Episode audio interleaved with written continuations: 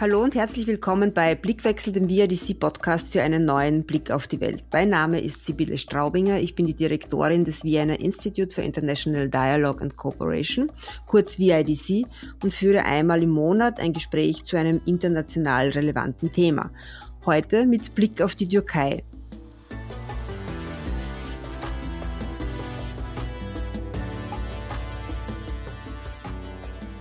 Nach dem verheerenden Erdbeben Anfang Februar wählt die Türkei am 14. Mai einen neuen Präsidenten und ein neues Parlament. Die regierende AKP und Präsident Erdogan wollen die Wahlen natürlich wieder gewinnen, aber die sind diesmal auch eine Abstimmung über das Krisenmanagement nach dem großen Erdbeben. Das Beben stellt eine Zäsur dar. Viele äußern Kritik am Management und auch der Wiederaufbau gerät zusehends in die Kritik. Über die Stimmung in der Türkei nach dem Erdbeben und was das für die politische Entwicklung so kurz vor den Wahlen bedeutet, darüber spreche ich heute mit Asle Ottmann. Asle lebt in der Türkei. Sie ist Sozialwissenschaftlerin, hat am Institut für Politikwissenschaft der Universität Wien ihren Master äh, gemacht und am Institut für Neuere Geschichte der Istanbuler Bosporus Universität promoviert. Derzeit arbeitet sie als wissenschaftliche Mitarbeiterin an der städtischen und regionalen Planungsabteilung der Istanbuler Mimar Sinan Fine Arts Universität und ist auch eines der Gründungsmitglieder von Istanbul Health and Safety Labor Watch. Hallo Asle, herzlich willkommen bei Blickwechsel. Ähm, du warst nach dem Erdbeben für mehrere Tage in den stark betroffenen türkischen Provinz, äh, in der stark betroffenen türkischen Provinz Hatay und hast dort auch äh, ausländischen Hilfskräften quasi als Übersetzerin geholfen. Wir haben damals ja alle diese schrecklichen Bilder der Zerstörung äh, gesehen in Österreich, in, in, auf der ganzen Welt äh, vermutlich. Aber wie stellt sich die Situation heute da, so zweieinhalb Monate danach? Mit welchen Problemen sind die Menschen heute noch konfrontiert in den Erdbebengebieten? Ja, äh, wie du sagtest, äh, diese, Erfahrung in den Feldlazaretten äh, von ausländischen äh, Hilfskräften war schon äh, eine sehr starke Erfahrung für mich. Und äh, da waren die großen Probleme natürlich wegen dem Erdbeben, aber so viel auch akkumuliertes Armut und akkumulierte Probleme die von den Menschen, die, solche Krankenhäuser, Feldkrankenhäuser besucht haben. Und nach zweieinhalb äh, Monaten, es war in der zweiten Woche und in der fünften Woche äh, in Hatay, äh, ist im südlichsten dieser großen Erdbebenzone, die insgesamt zehn Provinzen umfasst. Und nach zweieinhalb äh, Monaten leben die meisten, die, die noch übrig geblieben, das muss man sagen, also in Bezug auf die Provinz von Hatay, ist die Hälfte von der ganzen Provinz schon außerhalb der Provinz. Die mussten äh, migrieren ohne staatliche Hilfe. Das ist wie äh, sie haben äh, Hilfe von Familienbeziehungen, von Freunden. Das waren immer horizontale Solidaritätsnetzwerke, Familie, die noch sehr wichtig ist.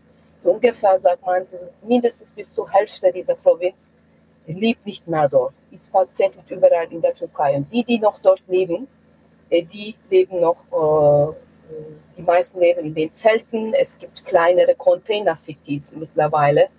Äh, es gibt eine äh, Ruralisierung, also viele, die noch damals in den Städten gewohnt haben oder in den äh, Bezirken, in städtischen Gebieten, sind zu den Dörfern zurückgezogen, weil es kleinere Häuser gibt. So eine Ruralisierung, muss man sagen. Und die Bedürfnisse, die wichtigsten Bedürfnisse sind nicht gedeckt, weil es auch eine dezidierte Staatspolitik gibt. Also lass mal sie alleine. Ja? Also dieses Auswandern, die äh, verteilen auch den, die Wut, die verteilen auch die Bedürfnisse, die solche Menschen in solchen Zeiten entwickeln. Äh, und so, dann ist ein freies Terrain, wo der Staat noch mal einfangen kann, einfach mit den äh, Bauunternehmen, die der Regierung äh, nachstehen, wieder aufzubauen. Also wirklich ohne einen Stadtplanungsprozess durchzugehen. Also aufgrund der äh, Macht, die sie haben, äh, dass in diesen Gebieten Ausnahmegesetz, Ausnahmestand ähm, hervorgerufen sind. Also das ist eine Politik der Nichtpolitik. Politik der äh, Inertia von der Patientensache, sodass die, die Menschen sind auf sich gelassen, auf die richtig starken zivilgesellschaftlichen Beziehungen, äh, kleine Parteien, Vereine, feministische Organisationen, linke Organisationen, die sind dort und versuchen mit Volontärs wirklich äh, die täglichen Bedürfnisse wie Wasser, Toiletten, Elektrizität, das machen die Kinder, also sie kümmern sich darum.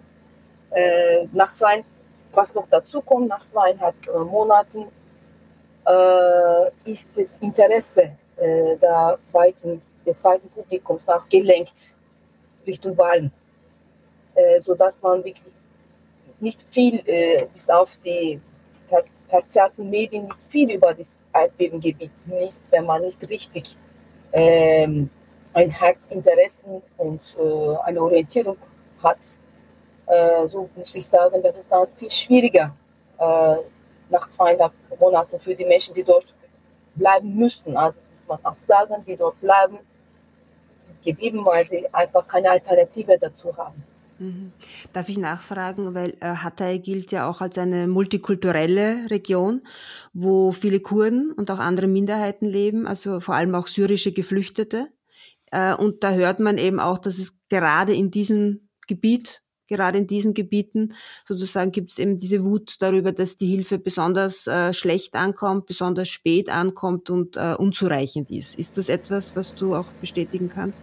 Äh, es gibt mehrere Bruchlinien. Eine ist also dieser ethnische Aspekt. Jetzt in Bezug auf Hatay, äh, in einigen Gebieten wurde, wurde nie AKP gewählt werden. Das, ist, das sind die arabischen Aleviten, diese heterodoxe Glaubensgemeinschaft, heterodoxe islamische Glaubensgemeinschaft, arabischer Muttersprache.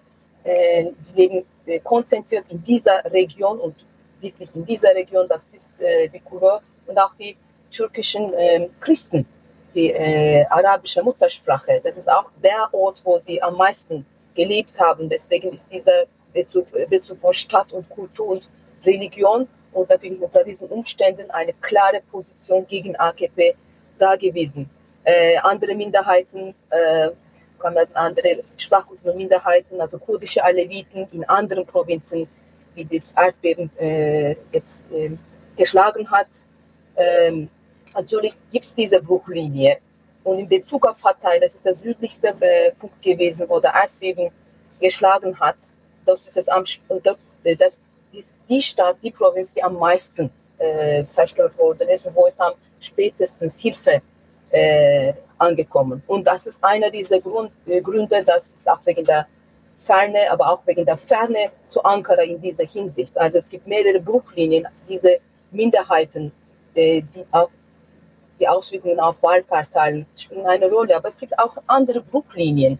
Alle Bruchlinien der türkischen Gesellschaft laufen auch äh, durch in der Erdbebenzone, nicht nur in Hatay, so zum Beispiel dann, äh, im Dorf zu leben und in der Stadt zu leben. Also zu den Dörfern ist alles fest angeplant, egal welcher äh, welche Gruppe, Bevölkerungsgruppe diese Menschen gehören, kurdische Aleviten oder Sunniten so, auf dem Dorf zu sein. Das ist wegen dieser sehr starken Urban Bias und äh, waren sie selbst äh, gestellt. Und natürlich Frau zu sein, äh, und ein Kind zu sein, diese ganze Generationenblicklinie. Äh, das ist so klar, wenn es in Bezug auf also alles, was, was nicht da ist, als äh, vom Sozialstaat, da, da müssen sich die Frauen drum kümmern, die psychologische Erneuerung, physische Weiterleitung, Wasser zu finden und um die Kinder sich zu kümmern. Es gibt keine Schulen, es gibt keine Universitäten. Also das ist so eine, diese ganze Ungleichheit, äh, und Gender hat sich da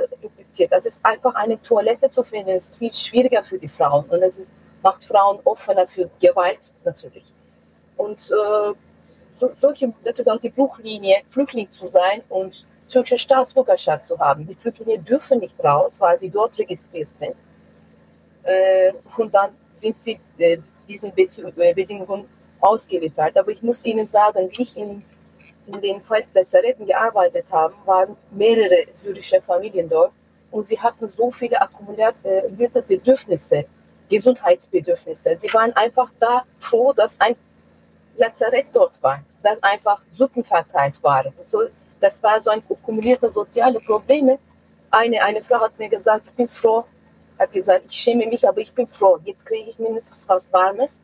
Wir haben ein Zelt äh, und äh, ich finde hier ein, ein Krankenhaus für meine Kinder wichtig. Also solche Buchlinien, typisch in dieser Krisensituation, haben sich vertieft. Und eine davon ist, wie, wie du sagtest, diese klare Situation von der Nusairi, von den arabischen Aleviten und arabischen Christen, die fast nur mehr, also das ist Zentrum von, äh, von ihrem Leben äh, gewesen in Hatay.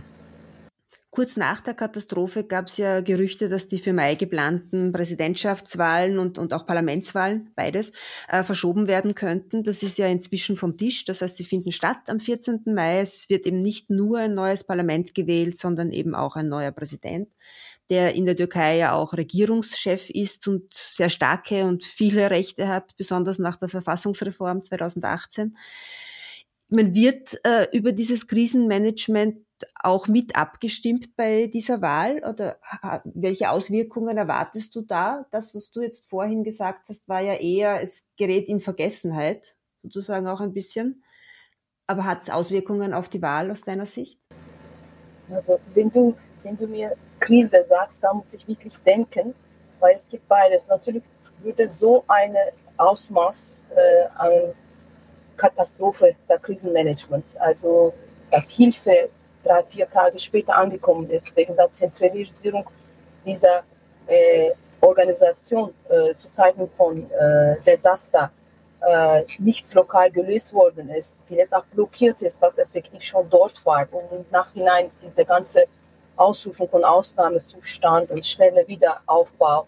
Also man würde natürlich direkt äh, äh, denken, das würde Auswirkungen haben auf die Krisenmanagement, insbesondere in diese in der Krisenzone, in der Erdbebenzone, also wo 13 Millionen Menschen gelebt haben, wo man auch nicht genau weiß, wo sie wählen können. Also ob sie auch wählen können, weil sie müssen wieder zurück zur Erdbebenzone. Alle, die schon ausgewandert sind, man weiß nicht, ob äh, alle davon zurückkehren können. Das war auch eine äh, äh schwierige äh, Situation, also eine Bürokratie, mit der sie konfrontiert sind, damit die äh, Erdbebenopfer wählen können. Das ist eine Sache. Natürlich hofft man, muss ich auch ganz sehen, dass es auch eine Auswirkung hat. Aber auf der anderen Seite äh, lebt dieses Regime seit 21 Jahren von Krisen und induziert Krisen, um weiter zu leben. Also wenn man so sich die äh, nahe Geschichte sich anschaut, 2015, also die quasi Krieg im, im Kurdengebiet, dann wurde nochmal Ausnahmezustand errufen, dann waren äh, mehrere Bomben hintereinander, die die Wahlen wurden annulliert, nochmal Wahlen. Und dann waren, haben wir zwei Jahre lang äh, den, Putschversuch mit einem weiter deklarierten, diesmal nationalweiten äh, Ausnahmezustand gelebt, wo alles permissiv war, auf der Ebene von Umwelt, auf der Ebene von Urbanismus, auf der Ebene von Menschenrechtsverletzungen. Und Covid war noch eine Ausrede von Ausnahmezustand, wo die Produktion weitergegangen ist, also, also die Bevölkerung zu Hause, aber die Produktion auch zu allen Kosten. Und ist die große Krise, die Inflation, die war einer der höchsten, einer der drei höchsten Inflationsraten auf der Welt seit zwei, äh, Oktober letzten Jahres 2022. Und dann ist hier noch eine Krise, Erdbebenkrise. Also der Staat braucht äh, starke Männer, so auf die Art und Weise. Und alle, die da jemanden, die, die, die das Regime ist gleich Staat, ist gleich die Person, äh, vom Präsidenten ist gleich AKP. Alle, die das kritisieren, sind dann Staatsfeinde. Also das hat bis jetzt leider sehr gut funktioniert. Also deswegen zu Zeiten von Desasterkapitalismus kann man nicht davon direkt ausgehen, dass das Fehlen von Krisenmanagement zu äh, direkten Wahlauswahlen führen kann. Also ich als äh, ehemalige Politikwissenschaftlerin sagen wir, äh, bin ich mir nicht sicher, ob die Wahlen überhaupt stattfinden und wenn sie stattfinden, äh, ob dieses Krisenmanagement äh, jetzt äh, stärker, also diese, Aus Enttäuschung über das Krisenmanagement stärker ausfallen wird als die lokalen Allianzen, als die diese ganze Konsensuspolitik, die AKP durch auch Bauunternehmungen in den kleinen Provinzen erbaut hat, diese ganzen Interessensgemeinschaften und die Stärke der Medien, wie sie das dann auch verzerrt hinstellen können. Ähm, da bin ich mich wirklich äh, nicht sicher, wie viel Prozent davon sich auf Wahlausgaben ja. auswirken wird. Die, also dieses Thema Bau ist ja ein, ein großes Thema und ist ja sehr verwoben auch mit der AKP und sozusagen auch, also da gab es ja auch einen Bauboom, es gab eine Modernisierung, aber sozusagen auch gerade jetzt ist, da gibt es sozusagen eine sehr starke Verbindung auch zwischen AKP, glaube ich, und, und diesem logischerweise auch Bausektor. Mhm. Und du hast äh, im Rahmen deiner Studien ja viel auch zu prekären und informellen Vierteln und Sektoren in Istanbul auch gearbeitet äh, gerade dich auch auf den Bausektor auch konzentriert. Ähm, was sind da deine sozusagen auch äh, Erkenntnisse, wie es ja, Kritikpunkte? Bausektor ist, äh, ist äh, nie nur Bausektor gewesen. Also, also die Mäzenen, die größten Baufirmen sind auch äh, nach äh, Bergbau, die sind auch in den Medien, haben die größten Medien, äh, haben Banken, äh, verteilen Elektrizität überall in der Türkei, bauen auch im Ausland. Das ist, es ist so ein, eine Form von Konglomeraten, also so oktopusförmige Firmen, die im, in, äh, im Inland und Ausland tätig sind. Äh, die größten funktionieren so und die bieten wirklich eine, äh, die Basis von, äh, von diesem Regime. Natürlich in Verbindung mit, äh, mit einer Umwelt, die nichts gekostet hat. Also in den 20, letzten 20 Jahren wurde in der Türkei mehr Teile von der Umwelt, Wasser, Erde äh, gestört als in den letzten also 550 Jahren. Das war wirklich so eine Akzeleration mit langwierigsten äh, Kosten. Und dann kann man wirklich mit Nullkosten nochmal bauen, also nicht nur ähm, Wohnungen natürlich, es geht um Industriezonen, es geht um Dämme, äh, Megaprojekte, kennt ja den großen Flughafen, äh, Wege, das, das, ist, das ist, was die Ökonomie auch hot hält. Äh, und diese ganze Verteilung, diese Basis von Konsensus. Und dann kann auch kleine Männer das auch in den Provinzen nachahmen. Das ist eine der Basis äh, von der AKP. Die AKP lebt nicht nur von Sticks, sondern auch äh, Carrots. Ne? Das, ist, das ist natürlich die Menschenrechtsverletzungen, das alles äh, die zentrale Kontrolle von Medien, Universität, Armee, alles, also auch Justiz, das ist schon diese, äh, die rechte Hand von der Stadt, aber die linke Hand funktioniert so, dass man auch diese Trickle-Down, auch in den Provinzen kann man auch noch ein Stück Umwelt aufbauen, also diese weg, äh, Olivenbäume weg, Felder weg, äh, Wälder weg und dann bauen, reinbauen. Da haben auch die kleinen Männer profitiert. Diese kleinen Männer sitzen in den Gemeinden. Diese kleinen Männer sind auch zur selben Zeit auch kommen von denselben Familien Baufirmen. Äh, das ist, das ist, äh, deswegen ist Bausektor vielleicht ein Metaphor für die ganze Türkei, wie diese, diese ganze Gleichgewicht von Konsensus und Zwang funktioniert in der Türkei. Und wie das auch räumlich verteilt ist, dieser lokale Konsensus hat sehr viel auf Kosten von Umwelt und auf Kosten von sehr viel billiger Arbeitskraft und auf Kosten von äh, freie Arbeit, also Hausarbeit von äh, Frauen funktioniert. Also diese, äh, das, das darf man nicht vergessen. Also diese, diese Ressourcen, die, die als Nullkosten äh, an diese Interessengemeinschaften angekommen sind. Sie konnten mit Nullkosten anfangen. Der Staat hat alles freigegeben. Also ich könnte Arbeiter umbringen, inklusive Flüchtlinge jetzt mehr und mehr, wie ihr wollt. Also das ist noch viel die Frauenarbeit, die Hausarbeit, Frauen gehören nach Hause, das ist auch sowieso frei, die müssen das machen, das ist ihre soziale Rolle. Und Umwelt, die gibt es voll viel. Wälder, Dächer, Felder. Also das ist eine einmalige Möglichkeit gewesen. Und ich will diesen Titel, am Ende ökologisch sind wir am Ende äh, dieses Games, was vielleicht äh, sozial nicht, noch nicht. Mhm. Sag, ich meine, es gibt ja, wir haben vorhin darüber gesprochen und du hast das erwähnt, es sind zehn Regionen in der Türkei betroffen vom Erdbeben, aber die Türkei ist ein großes Land ja. und viele Regionen sind auch nicht betroffen. Äh, noch nicht. Äh, oder noch nicht, ja. Ähm, Gibt es äh, andere Themen, die eine, eine Rolle spielen? Was sind, was sind die anderen wichtigen Themen, die jetzt sozusagen zurzeit im, im Zuge dieses Wahlkampfs oder vor der Wahl auch äh, Medien bestimmen oder eine, oder eine grundsätzlich eine Rolle spielen? Diese äh, Polarisierung, das ist noch immer sehr händig, das kommt händig zur Regierung. Also äh, Kurdenpolitik natürlich, also die äh, nationalistische Linie, wir sind die Verteidigung der Nation und die äh, Feinde im Inland, die kooperieren mit dem Ausland und äh, äh wir sind die die echten Väter. Also das ist eine Polarisierung entlang der Kurdenfrage ist noch immer sehr wichtig, weil sich auch die Koalition jetzt also, also um die äh, kurdische demokratische Partei äh, herumgeht. Also die türkischen linken Parteien haben eine Koalition gemacht und diese Diskreditierung läuft immer in, entlang dieser Polarisierung, dieser ethnischen Frage, die als eine ähm, Frage von Feind und Freund angenommen wird. Das ist noch seit sehr, sehr langer Zeit natürlich, das ist ein Teil der Geschichte der Republik der Fall. Äh, natürlich die, die, die, Opposition versucht, die, die Inflation, also ist die, die stärkste ökonomische Krise der Republik überhaupt, die höchste Inflationsrate der die Republik überhaupt. Ja, das ist, der ist glaube ich, bei 50 Prozent, oder? Wenn ich das richtig in Erinnerung 100, habe. Also offiziell ist das 130 Prozent, aber äh, so die Ökonomen schätzen das ungefähr um 170 Prozent. Also ihr könnt euch vorstellen, auch diejenigen Leute wie ich, die noch ein Glück haben, einen Lohn zu haben, wir haben jetzt de facto äh, zwei Drittel von der ein Drittel bis zu zwei Drittel unserer Kaufkraft verloren. Äh, und äh, nicht einmal, wenn wir von dieser großen prekären Bevölkerungsgruppe sprechen, die nicht einmal reguläre Einkommen haben, also die Situation, die Lebensmittelinflation ist äh, sehr hoch.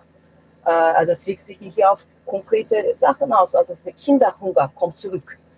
Also die Opposition versucht, solche Sachen auf den Tisch zu bringen. Also wir müssen jetzt wieder Kinderhunger äh, es müssen, es müssen Essen äh, verteilt werden, äh, verteilt werden oder in den Schulen oder das Problem des Wassers. Also wirklich, das Wasser ist die große äh, auch ökologische Krise die, Berg, äh, die Bergminen, Bergbau hat so zugenommen, dass es diese ganze Verlust von Feldern und nochmal Verlust von Wasser, äh, das hat auch Auswirkungen auf die Lebensmittelinflation. Also nicht nur Ökonomie, sondern Ökologie wirkt da eine Rolle und wir sind da äh, global sind wir vor dieser großen Krise. Was machen wir? Also die Opposition versucht diese, diese äh, lebenswichtigen Sachen auf den Tisch zu bringen. Und das alles wird natürlich in dieser polarisierten äh, natürlich auch die Korruption. Die, die, Korruption ist ein Teil des Systems. Das ist das System. Also kann ich sagen, dass es gibt das System und es gibt die Korruption.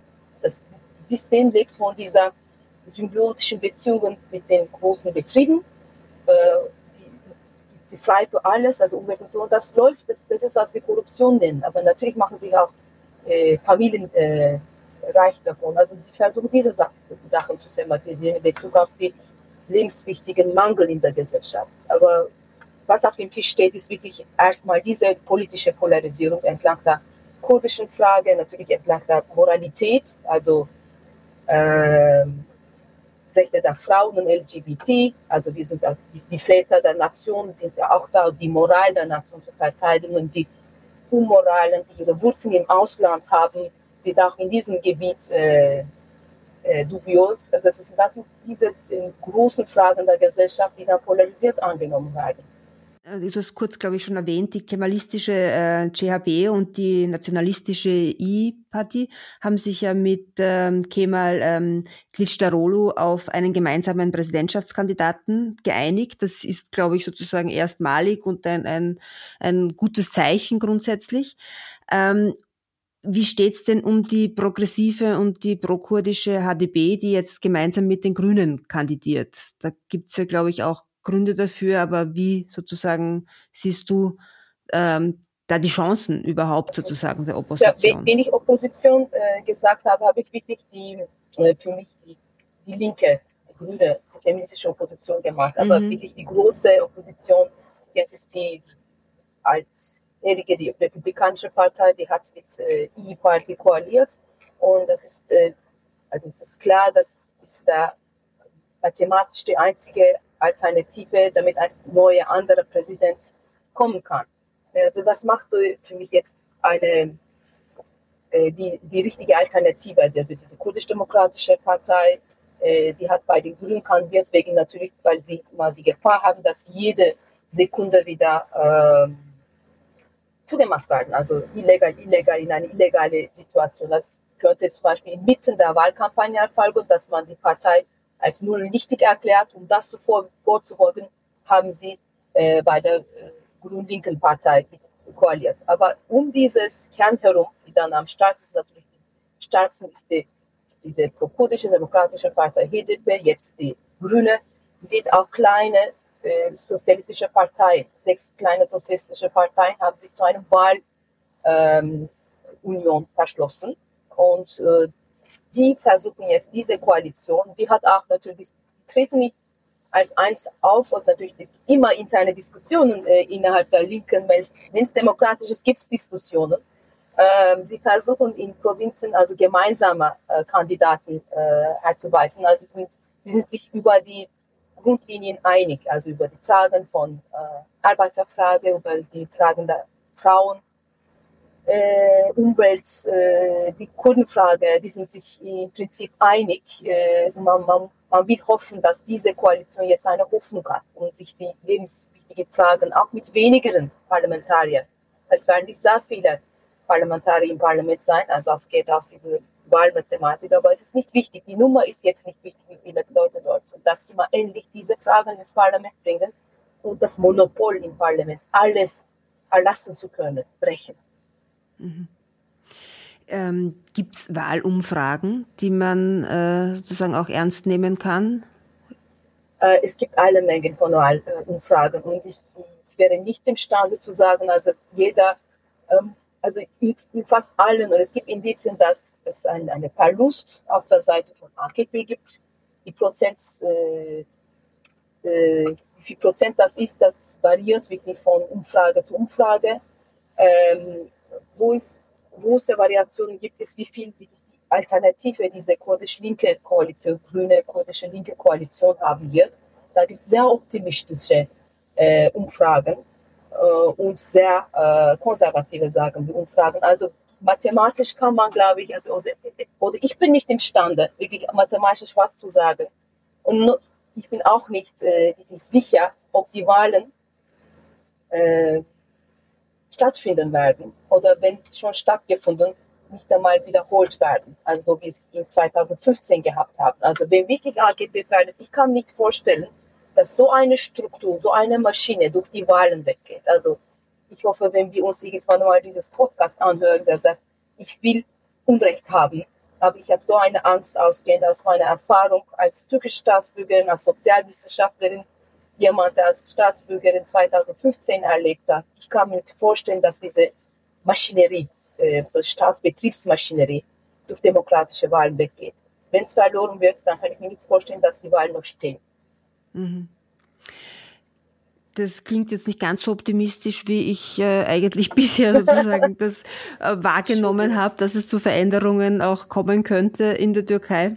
Ja, auf lange Frist sicher, aber ich weiß nicht, ob das mhm. wirklich so durch diese Art und Weise und durch die Wahlen nur erfolgen kann. Deswegen finde ich diese Wahlfixation als die der Bereich von Politik äh, ziemlich limitiert.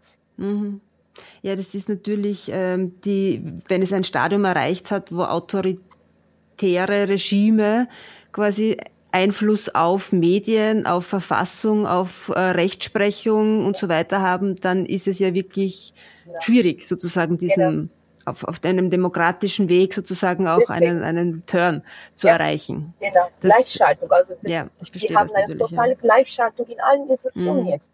Justiz, Akademie, Armee, Medien. Also was braucht man? Das sind alles die vier ideologischen Apparate. Sowieso mhm. ist diese ganzen religiösen Apparate auf der Seite des Staates, also diese Mehrheit Religionsfanatismus. Also was bleibt noch übrig, wenn alles mhm. gleichgestaltet ist? Die Wahlen finden auf dieser Basis statt. Ja. Gut, ich hoffe trotzdem sozusagen, dass äh, es optimistischer oder positiver ausgeht. Ich bin sehr optimistisch, also in Bezug auf was, was ich, konkret in, in den Städten, auf den Straßen, also die Solidarität in der Zivilgesellschaft, das jetzt da bin ich sehr. Die Türkei hat eine sehr starke Zivilgesellschaft. Das haben wir auch im Erdbeben gesehen. Also äh, durch die, diese äh, Zivilgesellschaft können noch Millionen von Menschen im Erdbeben überleben und weiterleben und auch eine Hoffnung haben. Das ist irgendwie auch eine, ein, ein Ort gewesen, das äh, Raum gibt für Utopien. Also wie kann man wirklich ein Leben, das total zerbrochen ist, wieder aufbauen. Dieses, dieses auch ein utopisches Moment, dieser Moment von Wiederaufbau. Ich bin sehr optimistisch. Sehr traurig, auch, aber auch sehr optimistisch. Ja, und hoffentlich auch sozusagen eine Zivilgesellschaft, äh, wo es auch, wenn es um politische Fragen geht, die auch spürbar ist sozusagen und, und, und in der Bevölkerung auch äh, sichtbar ist. Weil gerade eben, was Frauenrechte, was Menschenrechte auch betrifft, gerade im Hinblick auch auf den Iran, was dort sozusagen momentan auch passiert an Protestbewegungen und der Iran ist ein Nachbarland der Türkei, glaube ich, kann das und wird das hoffentlich vielleicht auch, ähm, ja, auch zu Veränderungen führen mit diesen Wahlen gemeinsam. Ja, vielen Dank deine Einschätzung sozusagen ist eine sehr, ich, ich, also eine sehr zurückhaltende, was sozusagen eine Veränderung äh, betrifft oder was eben diese Chance auf einen, einen Neustart äh, auch betrifft. Ich glaube, ja, wir werden es erst am, im Mai wissen, wenn die Wahlen stattfinden. Aus äh, welchem Grund glaubst du, dass die Wahlen noch verschoben werden könnten? Oder mit also welcher Begründung? dass es sich der Fantasie des Regimes jetzt, da, damals waren die Bomben, äh, also was der Grund jetzt für einen neuen Ausnahmezustand ist, aber die Kurdenfrage gibt immer einen Grund dafür. Äh, aber wie gesagt, also ich noch einmal, ich wollte schon unterstreichen, äh, also diese ganze Hoffnung ist so verzettelt auf alle Provinzen, auf Straßen, auf, auf Frauen, auf kleine äh, Bevölkerungsgruppen. Ich glaube auch die Politik, dass von dieser, von dieser Basis kommt. Und das immer präsent ist auf der Straße, obwohl, obwohl wir kein Justizsystem haben, überall. Wir, sind, füllen diese ähm, äh, Paläste, diese äh, Justizpaläste und so weiter. Das ist, äh, das ist das, wo, wo die Hoffnung kommt. Also es ist natürlich, das wirkt sich nicht auf diese kolossale, sehr langsame politische System. Und das wirkt sich nicht so stark, aber ich bin sehr optimistisch, dass es auch ähm, weil es auch ökologisch eine Grenze erreicht hat, äh, diese lebenswichtigen Sachen äh, auch politisiert werden können. Also, aber ich, wenn ich all meine Hoffnungen auf Wahlen stellen würde, dann glaube ich, könnte ich nicht überleben. Es wird weitergehen, auch die Wahlen jetzt auf einmal schlecht wieder, wieder rauskommen. Das muss weitergehen. Es geht weiter und jedes Mal lernen wir noch was dazu und äh, bilden neu, neue äh, Koalitionen, also unter uns Frauenbewegung, Kurdenbewegung, ökologische Ökologiebewegung, Kinderrechte, Menschenrechte, Arbeiterrechte. Da bin ich sehr, sehr optimistisch. Mhm. Wunderbar, das ist gut. Mit einem bisschen Optimismus auch zu enden, mit einer starken Zivilgesellschaft, die, die da ist und die bleibt und die hoffentlich auch noch weiter wächst, unabhängig jetzt wie der Ausgang der Wahlen ist. Vielen Dank, Asli, für deine ich Einschätzung. Ich bedanke mich sehr, sehr an euch und an die. Danke. Das war Blickwechsel, der Podcast für einen neuen Blick auf die Welt zur Türkei vor den Wahlen. Und wenn es euch gefallen hat und ihr regelmäßig einen Blickwechsel wagen mögt, dann könnt ihr unseren Podcast auf Spotify oder auch auf vidc.org abonnieren. Ich freue mich drüber und ich freue mich, wenn ihr das nächste Mal wieder mit dabei seid. Danke.